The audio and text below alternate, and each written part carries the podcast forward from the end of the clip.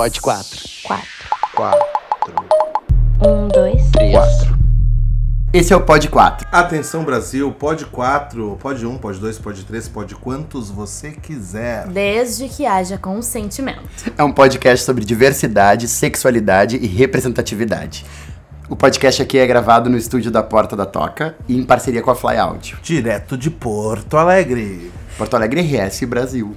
Eu sou a Natasha Vilar, arroba Vilar Natasha. Vilar é com dois L's. Tenho 20 aninhos, sou bacharel em teatro, bailarina, cantora e sapatão. Geminiana com ascendente em aquário e Vênus em câncer. A primeira parte faz com que os meus amigos digam que eu tenho três namoradas por mês. A segunda faz com que eu diga que eu sofro muito por todas elas. Por sinal, eu tô solteira, beijo. O meu nome é Juliano, eu sou artista, cantor. O meu Instagram é arroba Juliano Barreto Oficial. Sim, porque em algum momento eu já tive uns, uns fakes. eu sou cantor, estudante de teatro, tenho 35 anos. Eu sou gay assumido, graças a Deus. Fui participante de um reality show. Eu perco 100 seguidores por semana no Instagram. E outro dia um senhor na rua me passou por mim e falou assim: Eu torci muito por ti no Big Brother. Só que na verdade eu fui do The Voice. E eu sou Daniel Colim, arroba Daniel Colim, underline ator. Sou bissexual, casado há 20 anos com a mesma mulher. Ou seja, tenho bem mais que 20. Sou artista, doutor em teatro desempregado. E uma das minhas peças mais importantes se chama Viral, que tinha só três pessoas na estreia. Obrigado. E não era nós três. que bom, né? Que bom. Como é que é a estrutura desse programa? Vamos contar. Então, gente, esse programa tá começando hoje, é um projeto que tá incubado há um tempo. É verdade. E a estrutura que a gente pensou nesse pod 4, nessa conversa de quatro, é sendo nós três, sempre fixos aqui, e sempre uma pessoa convidada desse rolê LGBT ou questões que liguem à sexualidade, representatividade, enfim. E eu me pergunto por que, que a gente faria um, um podcast sobre, sobre isso, falando sobre isso. Já existem podcasts bem legais sobre isso, né? Mas por que, que a gente Mais um faria? podcast. Aliás, no final a gente vai dar dicas de outros podcasts e, outras, e outros canais que falam sobre esse assunto. A gente sente essa necessidade, eu, eu sinto essa necessidade. Eu sinto também. Por que, Natasha? Como mulher sapatão, eu acho que enquanto a gente tiver que passar por um momento de se assumir, e falo isso assim, pra sociedade, mas pra família principalmente, enquanto a gente não puder simplesmente ser e tiver que passar por um momento de conversa, de chamar a avó e dizer, vó, olha só, preciso te contar que estou namorando uma mulher, e ela disser, Olha, não vou te mentir que eu esperava que, que fosse um homem forte, que foi o que eu ouvi. mas tudo bem, a avó não vai deixar de te amar. Enquanto isso não acontecer, eu acho que a gente precisa estar falando sobre isso até que ele seja visto da forma que realmente é, que é uma coisa natural, que é normal. Que somos nós, seres humanos, sendo tanto quanto você aí que não faz parte do nosso rolê. É verdade. Eu acho também que tem uma coisa de a gente viver num mundo que parece que tá tudo claro, mas tem um monte de coisas que ainda estão obscuras, assim, sabe? É, questões assim, questões das mais diversas, assim, questões ah, relativas à saúde, questões relativas a direitos, a questões relativas a comportamento, é, questões assim sociais, enfim, comportamentais que eu acho que a gente precisa falar, precisa aprender muito também, ouvir bastante. E então, acho que essa questão da gente, do nosso podcast chamar Pod 4, também tem isso da gente estarmos sempre nós três, mas também receber pessoas que possam nos ensinar, né? E, e dividir esse conhecimento com a gente, dividir e buscar assuntos que sejam, assim, polêmicos, problematizantes, que a gente possa aprender com isso e nos, nos, nos possam colocar numa zona de desconforto, assim, pra gente poder evoluir, poder construir novos, novos, novos caminhos, assim, para um mundo um pouco mais mais interessante, dinâmico, inteligente, assim, do que esse que a gente conhece, assim.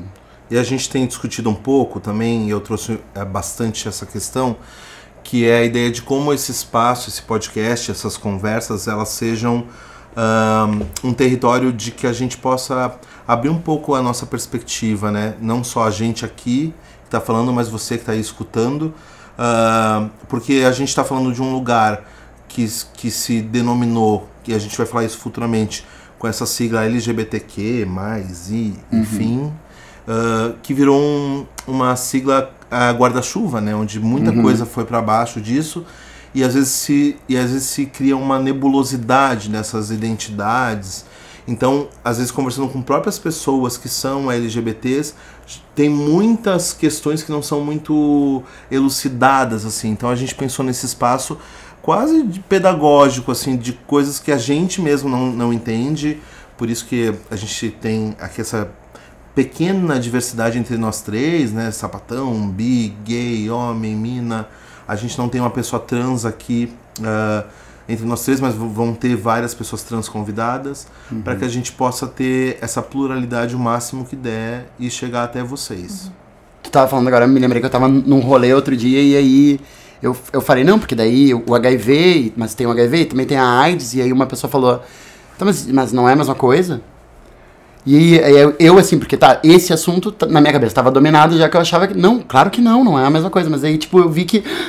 Para, isso, isso pra mim tava posto, mas não é, não é uma coisa que tá posta para todo mundo, assim, né? Então, então acho que é isso, a gente poder discutir coisas desse tipo, assim, que a gente tem que conversar e, e, e esse e outros milhões de. É, e fora que a gente tá num, num momento evidente. Ah, e só para lembrar, esse podcast é sim hashtag ele não. Adoro! É, eu acho que sim. Né? E porque a gente está vivendo um momento bem particular, não só no Brasil, mas no mundo como um todo, de uma ascensão de uma extrema direita que tá, que não só nos invisibiliza mais do que já somos invisibilizados, como tem um projeto de desqualificar mesmo, assim, de desfazer tudo que a gente veio construindo nesses últimos anos. A gente, eu digo a gente dessa comunidade, não só uh, ah, LGBT, mas enfim, a comunidade negra, outra. Enfim, a Enquanto artistas também, né? Sim. Que somos. Desde quando tu é, tu é artista, Natasha? Então, foram fases. Eu comecei a dançar, comecei dançando, né, com oito anos, mas eu me considerei artista mesmo quando eu entrei na faculdade. E por quê, né? E por que exatamente? É louco, é. Antes eu passei fazendo profissionalização, assim, em cursos e tudo mais, mas a impressão de que eu tava sempre abaixo de uma galera mais velha, que eram meus professores, que sendo que eu trabalho mesmo ganhando dinheiro com arte desde os 12 anos. Eu adoro. E eu só me considerei atriz no meio da faculdade e bailarina a partir disso, de entender que, tá, tu não precisa ter uma formação específica numa universidade, tu não precisa. Te perguntei agora, né? Ju, digo que sou cantora? Porque uhum. é, difícil se afirmar, assim, uhum. em qualquer âmbito. Não e essa afirmação, tu, tu te afirmou uma pessoa gay ou uma pessoa bi em que momento da, desse, desse. Quando eu tinha 16, foi a primeira vez que eu fiquei com uma mina. Mas quando eu tinha 15, mais ou menos, 14, eu acho, foi quando eu fui colega de uma menina que me interessou muito, assim. E uhum. eu lembro que aquilo caiu como uma bomba na minha vida, assim. Foi. Olha, não tô pensando só em ser amiga dessa menina. Daria um beijo aí. O que, que eu faço agora? Ai, meu Deus, tem tanta gente aqui próxima a mim. E aí que tá, eu tinha um chão, eu tinha um leque já de amigos que me mostravam que tudo bem, uhum. que tudo certo. E para mim aquilo foi um baque. E aí, por exemplo, eu tinha uma professora que namorava uma, uma menina. E eu descobri isso muito sem querer, porque as minhas colegas vieram me contar, porque elas nunca deixavam isso explícito. Uhum. E quando eu descobri, eu fiquei muito de cara. Pensei assim, mas elas não confiam na gente o suficiente, tinha uns 12, eu acho. Uhum. Suficiente para nos contarem que elas estão namorando. Uhum. E fiquei muito indignada. E daí elas me vieram me falar depois que consistia na relação com os pais e tudo mais. Mas eu fiquei indignada ainda assim. E quando foi a minha vez, daí eu entendi, uhum, sabe? Que tudo aquilo, aquilo. Que tudo aquilo significava. Uhum. E aí, primeiro tive o um interesse, passou um ano, daí eu fiquei com uma menina a primeira vez, que foi um, um tempo depois outra menina Uhum. E aí também foi um baque, assim, eu cheguei em casa e já fui destinada a contar pra minha mãe, porque eu sempre tive uma abertura bizarra com a minha Forte. mãe, assim. Uhum. Mesmo comparando com colegas minhas do colégio, eu via que eu conversava muito sobre tudo e as gurias sobre nada. Cheguei e disse, tem uma coisa para te contar. E ela me olhou e falou, tu ficou com a tua colega. Gente, eu fiquei impactada. Eu fiquei pretérita. Eu tô pretérita. Como é que tu sabe? Eu tô pretérita. Como é que tu sabe de uma coisa dessas? Ela disse, tua mãe, eu te conheço há 15 anos, né? 16, enfim. Uhum. E aí a próxima coisa que ela me perguntou foi: Tu vai contar pro teu pai? Aí eu disse: Óbvio. Porque meu pai também, enfim, é músico e ele tá no, no rolê, tá inserido, tá sabendo das coisas. Mas meu pai tem uma coisa muito interessante que é: ele se colocou politicamente muito, de forma muito mais forte depois que eu me assumi. E principalmente depois que eu namorei. E que eu vivi na pele muitas coisas, assim. Porque a primeira coisa que ele disse foi: é óbvio que eu te amo, que eu te aceito da forma. Nem tenho que te aceitar. Ele falou, tu é e tu é e ponto. Mas eu tenho muito medo por ti na rua. Foi isso que ele falou, foi a primeira pessoa a me dizer isso. Que é um discurso bem comum de alguns pais, né? Óbvio. E algumas mães. E eu falei, sim, eu também tenho. E é por isso que te agradeço muito por estar aqui do meu lado, tua mãe, enfim. Porque eu preciso de você. Se em casa eu não tiver essa segurança, onde é que eu vou ter, sabe? Total. E eles tinham essa noção. Meu irmão pequeno tinha essa noção. Comigo o engraçado foi, foi diferente, porque primeiro é geracional também. A Natasha, isso foi em que ano, Natasha, mais ou menos, né? 2015. É. Eu adolescente, eu era adolescente em 94, né? Então, isso quase 20 anos antes. Não era nem nascida. Cala essa boca, cala essa boca! E, e, e eu me lembro que ah, eu sempre tive esse. Ah, eu sempre fui lido como um homem afeminado, então o bullying clássico de escola, de adolescência, de família, é que eu era o viadinho, né? Numa época onde eu mesmo não tinha isso muito muito elucidado pra mim, assim, né? Os meus desejos. O que eu sabia que eu gostava de meninas, mas como todo mundo dizia que eu era viadinho, eu pensei, então daqui a pouco eu sou viadinho, não tô sabendo. Então foi muito complexo pra mim essa relação ah, na adolescência, assim, porque eu não soube lidar. E como eu falei pra vocês, eu sou casado há 20 anos, então eu comecei a namorar com essa minha esposa, eu tinha 19, e desde então a gente tá juntos, né? E, e aí com o tempo, que a, a- com a, ma- ma- a maturidade, eu fui entendendo que sim, que eu era uma pessoa bissexual, que eu tinha atração por homens e por mulheres, apesar de não ter envolvimento nem com homens nem com mulheres, porque eu tinha um relacionamento monogâmico. Mas isso era uma coisa ah, mais ah, que eu já tinha entendido pra mim mesmo, apesar de não ter esse envolvimento. Ah, então tudo foi. ah, só que eu achava nessa época que isso era uma questão muito pessoal. Tipo, sabe, isso tem a ver comigo, nin- não interessa mais ninguém. No máximo eu contei pra, pra minha esposa ela sabia, mas assim, nem meus amigos sabiam muito, eu não falava muito, e tipo assim, ah, é meu, isso não interessa. E aí, mais ou menos em 2015, eu comecei o doutorado sobre arte, sexualidade, enfim. E comecei a entender que lugar era esse de, de, da representatividade né, política, de como que tu se coloca e se entende nesse lugar e defende. Comecei a entender o quanto a, a essa identidade bissexual, se é que a gente pode chamar assim, era muito invisibilizada mesmo dentro do LGBT, né, no movimento. Tanto que a gente, os bissexuais sempre brincam, o B que você tá falando é B do quê? De Beyoncé? Não, ele é B de bissexual. B de né, assim. baixaria. É. então eu comecei a entender que eu precisava trazer isso, afirmar isso socialmente também, né? Então eu não passei, por exemplo, o que a maioria da- das pessoas passam, de ter que confrontar a família, por exemplo, porque eu já. Primeiro eu já, já, tenho 40, já tinha 35 anos, quando eu me assumi, né, efetivamente. Ah, então era tipo assim, ah, tu é, sou mesmo. Então não tinha mais aquela necessidade de que muitas pessoas têm que passar na vida. Eu também já tinha um privilégio heteronormativo de ser casado com uma mulher, de ter um filho. Ah, e aí, enfim, depois de alguns anos, a gente, há há pouco tempo, a gente abriu nosso relacionamento lá em casa.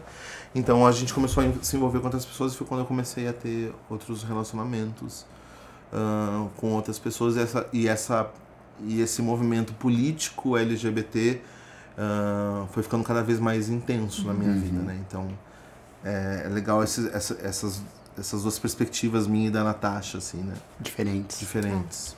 Pra mim tem uma coisa da, de ser muito precoce, assim, de tudo na minha vida ser, ser super precoce. Assim, a música ser muito precoce, aí o envolvimento com a arte ser precoce e o envolvimento da sexualidade ser muito precoce. Assim, a- as descobertas sexuais serem hiper precoce e a, a descoberta da orientação também ter sido uma coisa muito muito precoce, assim. Eu, eu tenho a nítida lembrança e percepção de ter 6, 7 anos, assim, e entrar num vestiário masculino e me dar conta, hum, tem algo aí que eu acho que, eu, que assim, na- tipo, naquela percepção super infantil, assim, mas de entrar num vestiário masculino eu acho que isso é uma coisa que, que tá, tá errada, né? Aquela coisa de, de criança, acha que não é por aí, mas é onde eu tô, sabe? Eu gosto disso aqui. Então, ter logo essa percepção muito infantil, assim, né? E logo na, na, na adolescência, já querer experimentar isso, já querer entender, já querer ver se é isso ou não, desde aquelas primeiras experiências bobas de, de criança, assim, né? E já ter visto isso na adolescência muito de cara, tá, é isso que eu quero. Então, pra mim, foi uma definição muito rápida. Mas também eu acho que aí entra, assim, porque pra nós, pra nós figuras e sujeitos LGBTs, eu acho que nunca é, é, super fácil, né? Acho que aí entra toda essa questão. Assim, a minha mãe, acho que assim como a tua, Natasha, sempre foi uma, uma pessoa incrível no sentido de acolhimento e de dizer, não, não, a gente vai encarar isso juntos e tal. Mas também acho que eu sempre fui muito moldado a coisa do tipo assim, aqui no interno, nós, nós vamos aceitar e resolver isso. Mas pro externo deixa assim, né? Acho que a gente não precisa. Uhum. Tu sempre pode ser um cantor e não precisa misturar Se isso com o teu trabalho. Acho que não precisa te expor, deixa esse assunto assim. E eu também acho que mais, mais do que nunca nos últimos, nos últimos anos eu tenho sentido essa necessidade de trazer esse, essa, esse pessoal pro, pro trabalho e de expor isso. Né? Porque venho sentindo a, assim, a, a, a força que isso tem né? Uh, que, esse, que esse pessoal e que esse íntimo tem pro externo também, assim, e a vontade que eu, que eu tenho mesmo, uh, que é muito, muito latente em mim, de, de colocar isso nas letras de música, nos textos que eu tenho vontade de dizer, assim, né? Cada vez mais, ainda mais com toda essa, essa, essa onda conservadora e com essa onda preconceituosa, assim, então eu sinto que isso precisa vir e acho que esse podcast também pode ser um espaço pra gente falar as coisas, pra gente tirar estigmas, pra gente dissolver preconceitos, assim, e esclarecer algumas coisas que, que deixam isso tudo obscuro, assim, né. Uma coisa que é legal também de falar é que, assim, por exemplo, a Natasha coloca, o, o Juliano coloca dessa questão das mães que se preocupam, né, com o que vai acontecer na rua, e, e é uma preocupação que ela é real, né? Uhum. Porque, assim, uh, não existe isso de que homofobia não existe. Existe sim. Uhum. As pessoas são mortas na rua, sim. Sobretudo uh, os sujeitos trans, né? Uhum. Existe uma violência sobre essas identidades, né? Sobre esses sujeitos. Então, qualquer um e qualquer uma de nós, em maior ou menor grau, tá sujeito sim a ser morto na rua. Uhum. Não, não é? Então, Uh, esse medo ele é real, né? Uh, ah, Para as mulheres cis que são sapatão, enfim, cada um vai ter o seu o seu a sua dose, né? A sua, a sua dose. Então medo. é importante a gente pensar e, e, é por isso que se justifica em certa medida esse medo da família ou, ou algum, algumas pessoas que não, não conseguem sair do armário também, uhum, né? Uhum. Que lidam muito mais com a questão do sigiloso. Uhum porque é perigoso, mas por outro lado, é por isso que a gente cada vez mais tem que pensar em outras possibilidades de políticas públicas e de conversações e discussões uhum. de outras formas, porque a gente não pode aceitar esse tipo de, de opressão, né? opressão, é, essa irrisão do fascismo que está tá cada vez se aumentando, só que a gente não, não pode aceitar isso, não pode voltar pro armário o Daniel pediu para avisar que ele quis dizer ascensão do fascismo. A Fifi bicha burra. Tá cada vez se aumentando, só que a gente não, não pode aceitar isso, não pode voltar pro armário uh, mais uma vez na história, sabe? É verdade. Tem uma coisa que eu achei muito legal. Eu vi uma peça da Natasha no ano, no ano passado, que inclusive foi o Dani que orientou e que dirigiu, que falava sobre medo, né? Então acho que esse, esse tema é super oportuno para esse momento, assim. Essa história, assim, de qual esse papel político dessa questão LGBT dentro desse trabalho artístico, assim, né? Porque ali tu usou muito essa questão do medo, né? E, e da tua pesquisa como atriz, assim, também, né? Uh, dessa questão do medo e dessa questão política para a questão LGBT, assim. Queria te perguntar isso, como é que isso te afeta como, como artista também? Eu tava pensando em falar sobre isso também, uhum. que engraçado tu falar. Eu namorei em 2018, né, com uma menina, com a V, e e acho que ali veio tudo à tona efetivamente pra minha vida, sabe? Porque desde 2015, quando eu fiquei a primeira vez com uma mulher, eu fui me desligando, porque eu já tinha namorado com um homem antes, e tinha sido uma experiência estranha, assim, enfim.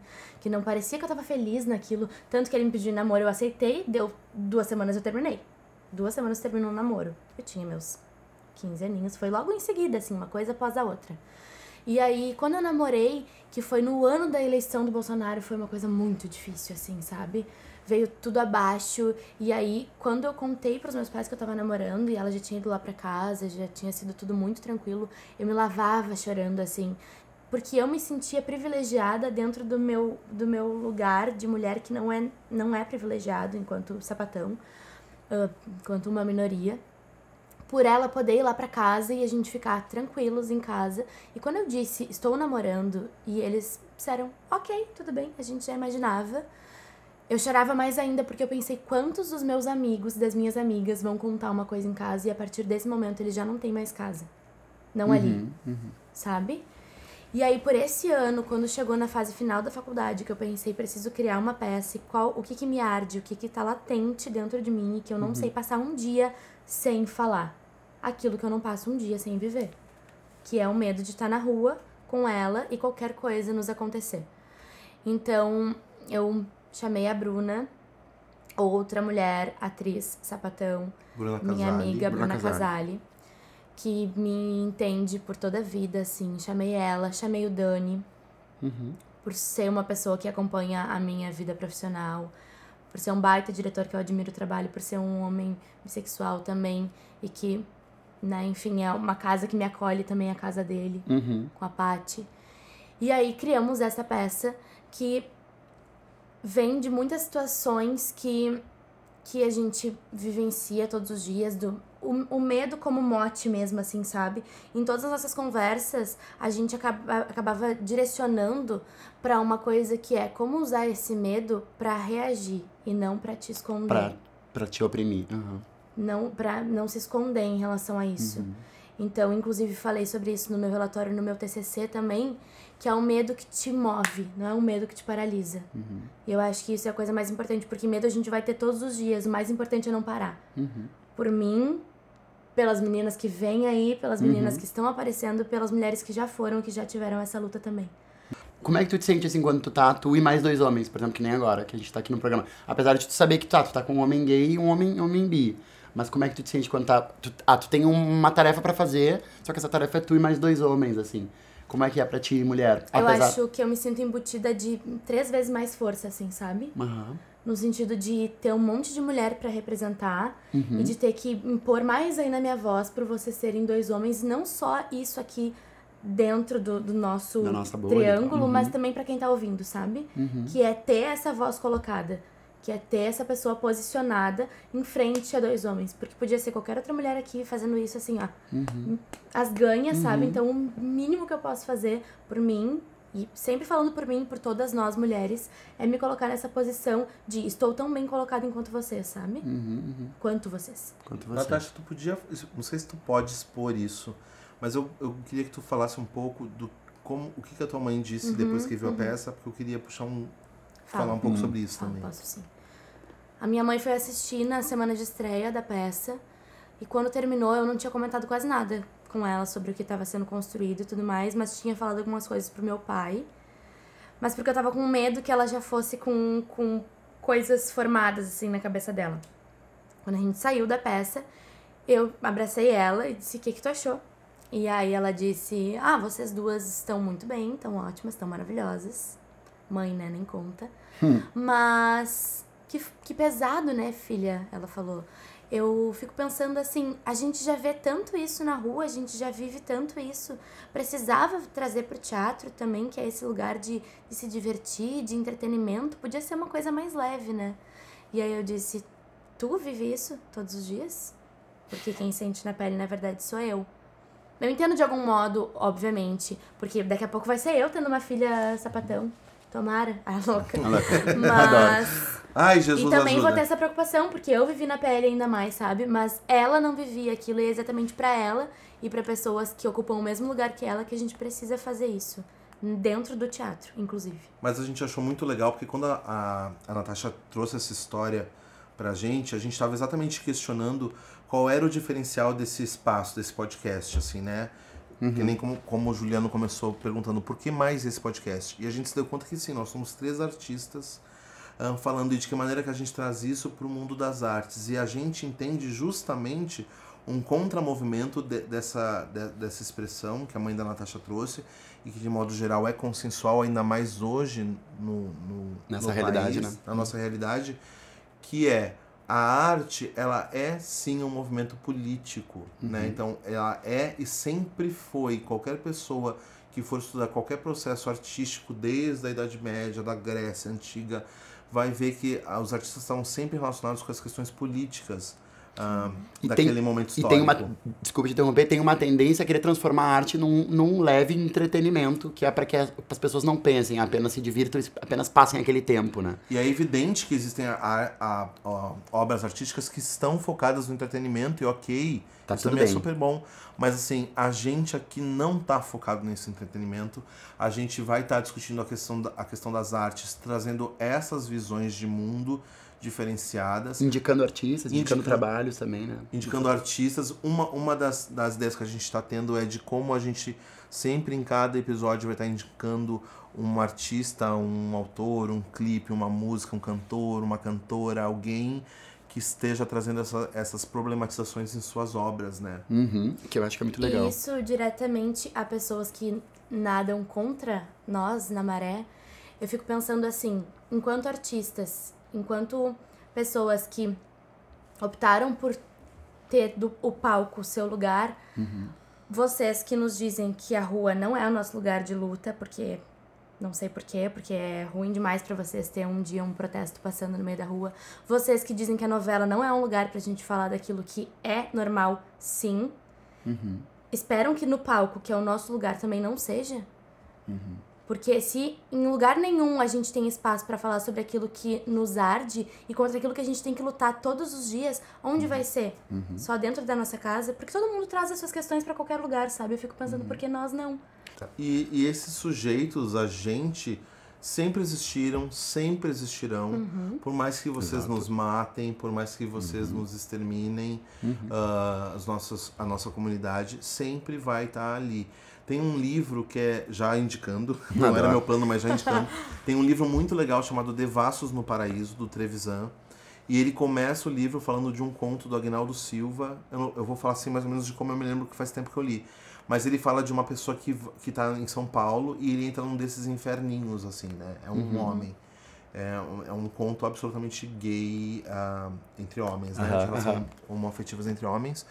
E o cara começa a entrar nesse inferninho e começa a descer. E conforme ele vai descendo, mais ele vai vendo essa, essa ideia de lascividade e perversidade que as pessoas têm desse, dessas pessoas LGBTs, de como é tudo putaria e pegação. Uhum. E, e aí ele vai descendo e vai descendo e vai descendo, ele vai indo, e quando ele chega lá embaixo de tudo, que ele abre uma porta num banheiro, ele vê escrito na parede: Isso aqui também é o Brasil. Aham. Então, ou seja, nesses esgotos que, que a comunidade cis heteronormativa nos coloca, a gente também existe, a gente também faz parte do Brasil, a gente também paga nossos impostos. E a gente tem todo o direito De ser. nos expressarmos e de, De ser. sermos. Tem um, tem um amigo meu que, que me mandou pelo, pelo inbox do Instagram uma foto na frente de, de uma sauna na Europa e ele mandou que na frente da sauna dizia assim, desde 1800. Ele mandou e falou, eu queria te mostrar, porque já existe há bastante tempo essa sauna aqui. Então, tipo assim, né, é isso, E né? tu frequenta lá desde quando? É que eu nasci em 85. eu adoro. Nesse primeiro episódio aqui, que se é que se diz episódio, a gente queria também contar um pouco do que, que a gente pretende falar nos próximos, para que as pessoas fiquem ligadas nos que, nos que virão aí. Então, uma das ideias também é a gente falar de adoção homoparental. a gente quer falar de relacionamento aberto. A gente quer falar de educação sexual nas escolas. Falar de IST, de, de educação ah, sobre prevenção e saúde LGBT, acho que é mega importante também. A gente quer falar também de aplicativos de pegação. Eu Você não tem? tenho, obrigada. Não tenho, já te respondi. Eu não tenho. Eu quero você- muito saber como é que funciona o aplicativo de pegação Se com alguém viu uma foto minha lá, é fake. Ah, o tá quê, bom, Daniel? Tu para Abre de aí, mentir. Juliano. Como é Tu que para bota na, na, na capa do, do É, como é que chama? É episódio? grind... Ah, Bom, não vou deixar assim. É, hã? Visibilidade trans. Visibilidade Trans vai ser, inclusive, o nosso segundo programa. A gente vai chamar a Incrível Valéria. Super Isso, assistam. então- Que É. inclusive nos mandou mensagem agora. Acabou aí. de receber a mensagem dela. E a, a gente vai falar também sobre o apagamento bi. Tem muitos assuntos super legais, acho que é legal a gente ficar super de olho aí. A gente tem plano de fazer festas também, e linkar e avisar as festas por aqui. Ah, porque é importante dizer, gente, nós somos baixos. Meu Lascivos. A gente quer fazer festa. A Porque, gente não presta. Adoro. porque pensa só, festa, e a gente vai estar falando disso futuramente, festa também é um ato político. É político. Porque eles querem que a gente se separe e fique triste, mas a gente quer ficar alegre e feliz E e, feliz falar, e rebolando até o chão." Estamos juntas! E eu vou dizer pra vocês, festa com Natasha e Daniel, gente, é muito bafo. Não era eu. Não, Não era- compromete. A, Nat- ah, a Natasha não foi, né, Natasha? Eu não tava. nunca foi. Ela, Infelizmente, ela não nunca vai. No, ir, no outro dia ela sempre manda, ah, não Tava fui. fazendo infelizmente. TCC. Infelizmente. Mas pra mim aqui é principalmente sobre, sobre troca e aprendizado. Porque eu falei pros guris já. Se, gente, eu não sei se eu sou capaz de fazer uma coisa assim. Eu não sei o que falar. Eu não sei se sei o que dizer. Mas acho que isso diz muito sobre o que eu quero fazer aqui. Que é mais aprender, ouvir também e, e trocar experiências. Porque a gente, nem a gente aqui, sabe tudo. Então, por verdade. isso que sempre vai ter convidado. A gente não pertence a, a, a todas as, as Sim, minorias, enfim. A gente vai chamar a gente pra, pra Trocar, né? aprender, pra trocar, pra Eu acho tá que isso é- essa é a melhor coisa de todas, é ter essa experiência, essa oportunidade de poder trocar e poder dividir conhecimento, assim. E chegou o nosso momento? Outra, hora- outra coisa que a gente quer tentar fazer é trazer sempre uma notícia da semana, Isso. um babado. Da Maris vai estar aqui com frequência. Alô? E, por exemplo, olha que notícia maravilhosa essa, que a gente não vai discutir, vai só lançar a bomba que é.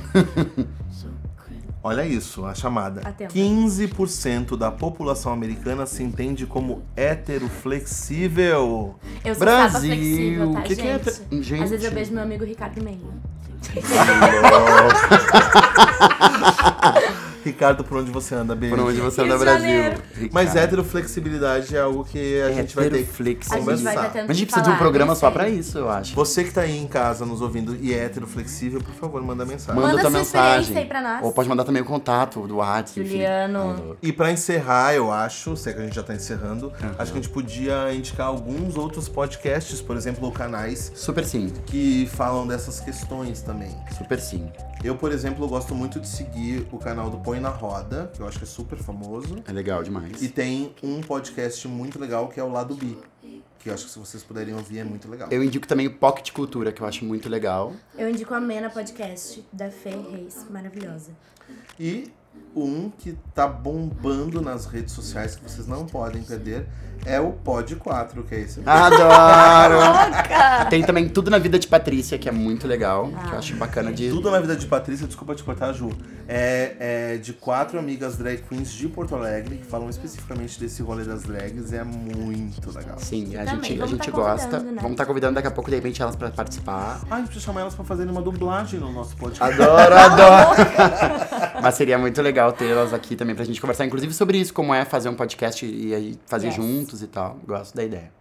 Pode um, pode dois, pode três, pode sete. Pode sete, pode todo mundo, pode oito, inclusive, e seria muito Ai, divertido. Pode 8, que saudade. Oi. Oito? Depois dessa, a gente fica por aqui, gente. Até semana que vem. Um beijo. Beijo! Beijo! Até mais.